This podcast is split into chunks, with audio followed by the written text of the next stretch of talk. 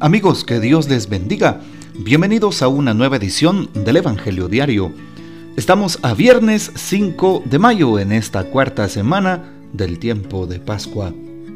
Y bueno, para hoy recordamos y celebramos en la liturgia de la iglesia a San Hilario de Arles. San Hilario nació en el norte de la Galia entre el 401 y 403 en el seno de una familia noble. Después de llevar una vida eremítica en Lerins, fue promovido al episcopado, en donde manifestó a todos su amor por la pobreza, entregado a la oración, ayunos, vigilias y a la predicación.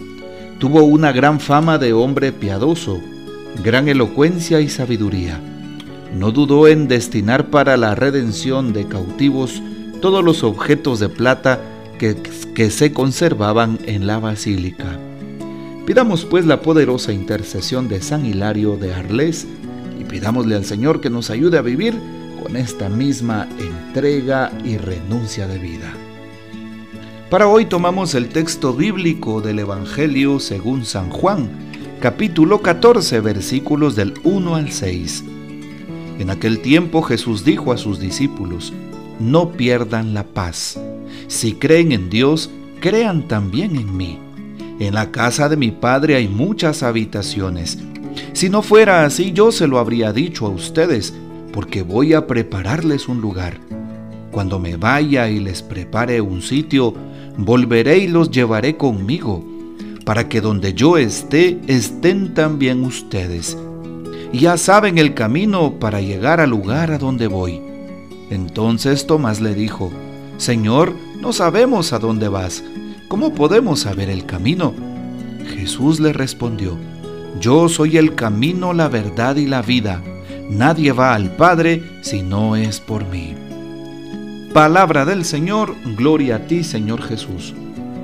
Encontramos hoy para empezar esta reflexión la primera lectura tomada de los Hechos de los Apóstoles capítulo 13 versículos 26 al 33.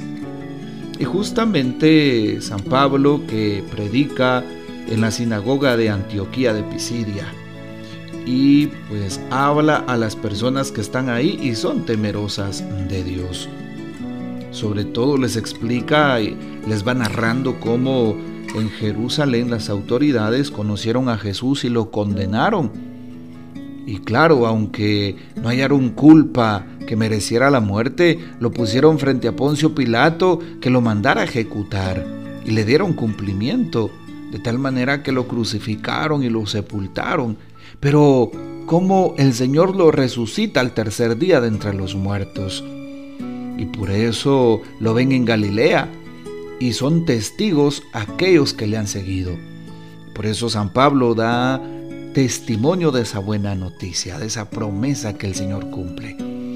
Por eso nosotros creemos que Jesús está vivo, que Jesús está entre nosotros, que Jesús le da sentido a nuestra vida, le da sentido a nuestro dolor, a nuestro sufrimiento, le da sentido a nuestras caídas incluso, porque Él ha muerto y ha resucitado por nosotros para liberarnos del pecado, para abrirnos las puertas del cielo, para darnos una nueva oportunidad.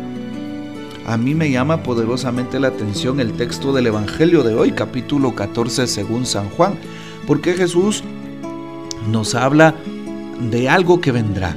Es un texto eh, escatológico, se nos habla de los últimos tiempos, se nos habla sobre todo de la segunda venida.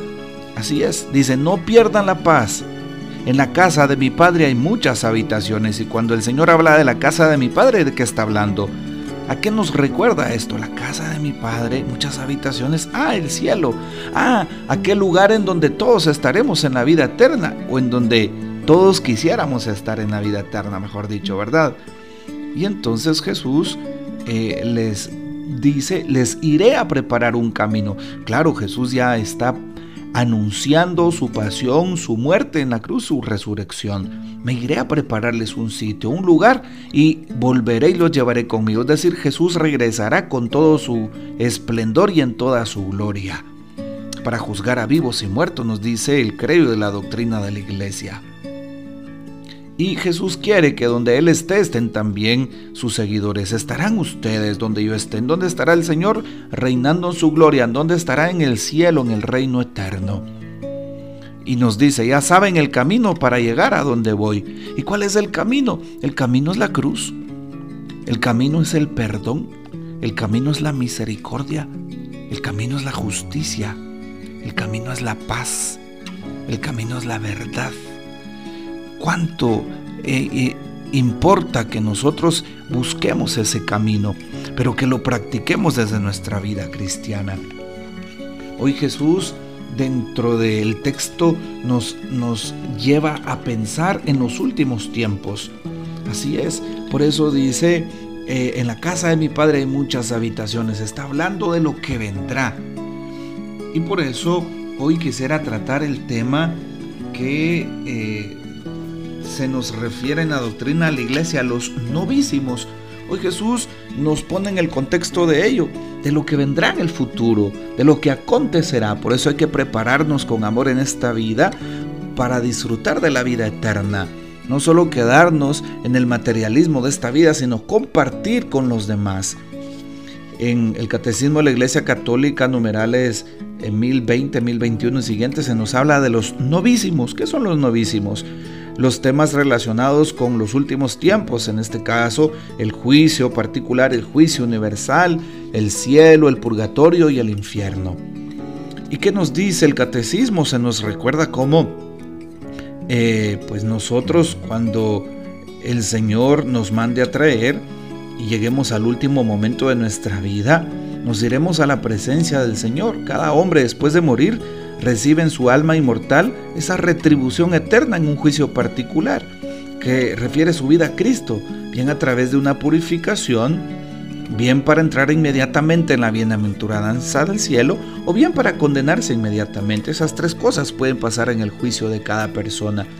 Y ese juicio será en torno a lo que ha vivido, será en torno o consecuencia de sus obras y de su fe. Puede ser entonces primero que la, eh, el alma esté preparada, que haya sido y haya purgado en esta vida con problemas, dificultades, enfermedades, crisis, lo necesario para pasar ya purificada la vida eterna. Nos puede pasar eso y por eso preparémonos en esta vida y no reneguemos de lo que nos pasa, de las pruebas, de las dificultades, de las enfermedades, de los tormentos, de las caídas. No, más bien nos preparan, nos santifican para pasar a la vida eterna.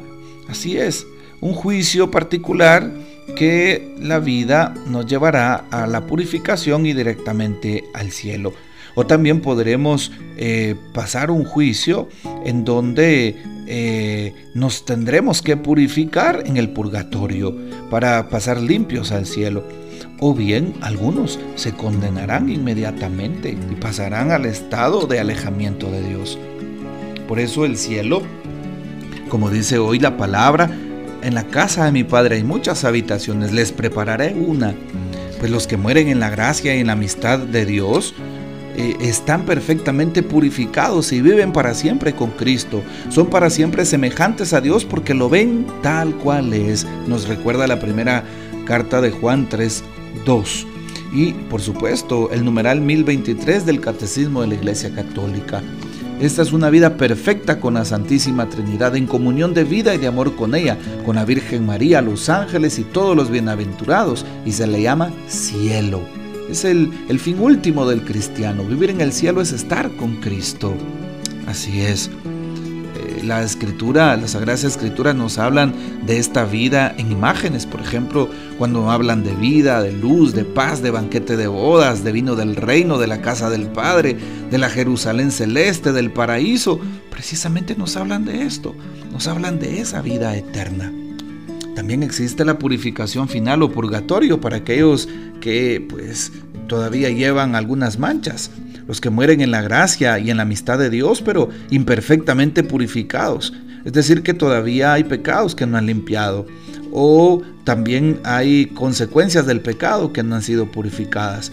Aunque están seguros de su eterna salvación, sufren después de su muerte una purificación a fin de obtener la santidad necesaria para entrar en la alegría eterna. Nos recuerda el numeral 1030 del Catecismo de la Iglesia Católica. La Iglesia llama purgatorio a esta purificación final de los elegidos, que es completamente distinta del castigo de los condenados. Así es, y por eso la Iglesia ha formulado esta doctrina de la fe relativa al purgatorio, sobre todo en los concilios de Florencia y eh, de Trento, así como se oye. La tradición de la Iglesia, haciendo referencia a ciertos textos de la Escritura, por ejemplo, 1 Corintios 3:15, 1 Pedro 1:7, habla de un fuego purificador. Así es. También, eh, pues, esta enseñanza se apoya en la práctica de la oración por los difuntos, ya la escritura nos habla. Eh, Judas Macabeo, por eso mandó hacer este sacrificio expiatorio en favor de los muertos para que quedaran liberados de sus pecados. Segunda Macabeos 12:46. Y se habla entonces de un espacio para purificarnos. Y finalmente, el infierno. Así es, salvo que elijamos libremente amarle, no podemos estar unidos con Dios. Pero no podemos amar a Dios si pecamos gravemente contra Él, contra nuestro prójimo, contra nosotros mismos. Quien no ama permanece en la muerte. Todo el que aborrece a su hermano es un asesino. Y saben que ningún asesino tiene vida eterna eh, permanente en él, dice 1 Juan 3:15. Morir en pecado mortal sin estar arrepentido ni acoger el amor misericordioso de Dios significa permanecer separados de Él para siempre por nuestra propia y libre elección. Ahí está. Por eso hoy le pedimos al Señor que nos ayude, que nos prepare, que nos dé la gracia de poder estar juntamente con Él. Hoy que Jesús nos habla en, el Evangelio de prepararnos un lugar, bueno, pues preparémonos también nosotros. No solo Jesús nos preparará el lugar, sino nosotros también predispongámonos en esta vida, tratando de escuchar la palabra, tratando de permanecer en la oración, de fortalecer nuestra fe y espiritualidad que eso nos llevará a ser signos sensibles del amor de Dios en nuestras vidas, ayudando al prójimo, teniendo obras de misericordia y practicando nuestra fe en el amor a los demás. Ahí está. Bueno, pues ojalá que pues el evangelio de hoy nos haya servido para meditar un poco en torno a estos temas que son tan importantes en nuestra espiritualidad cristiana. Que el Señor nos bendiga, que María Santísima nos guarde y que gocemos de la fiel custodia de San José.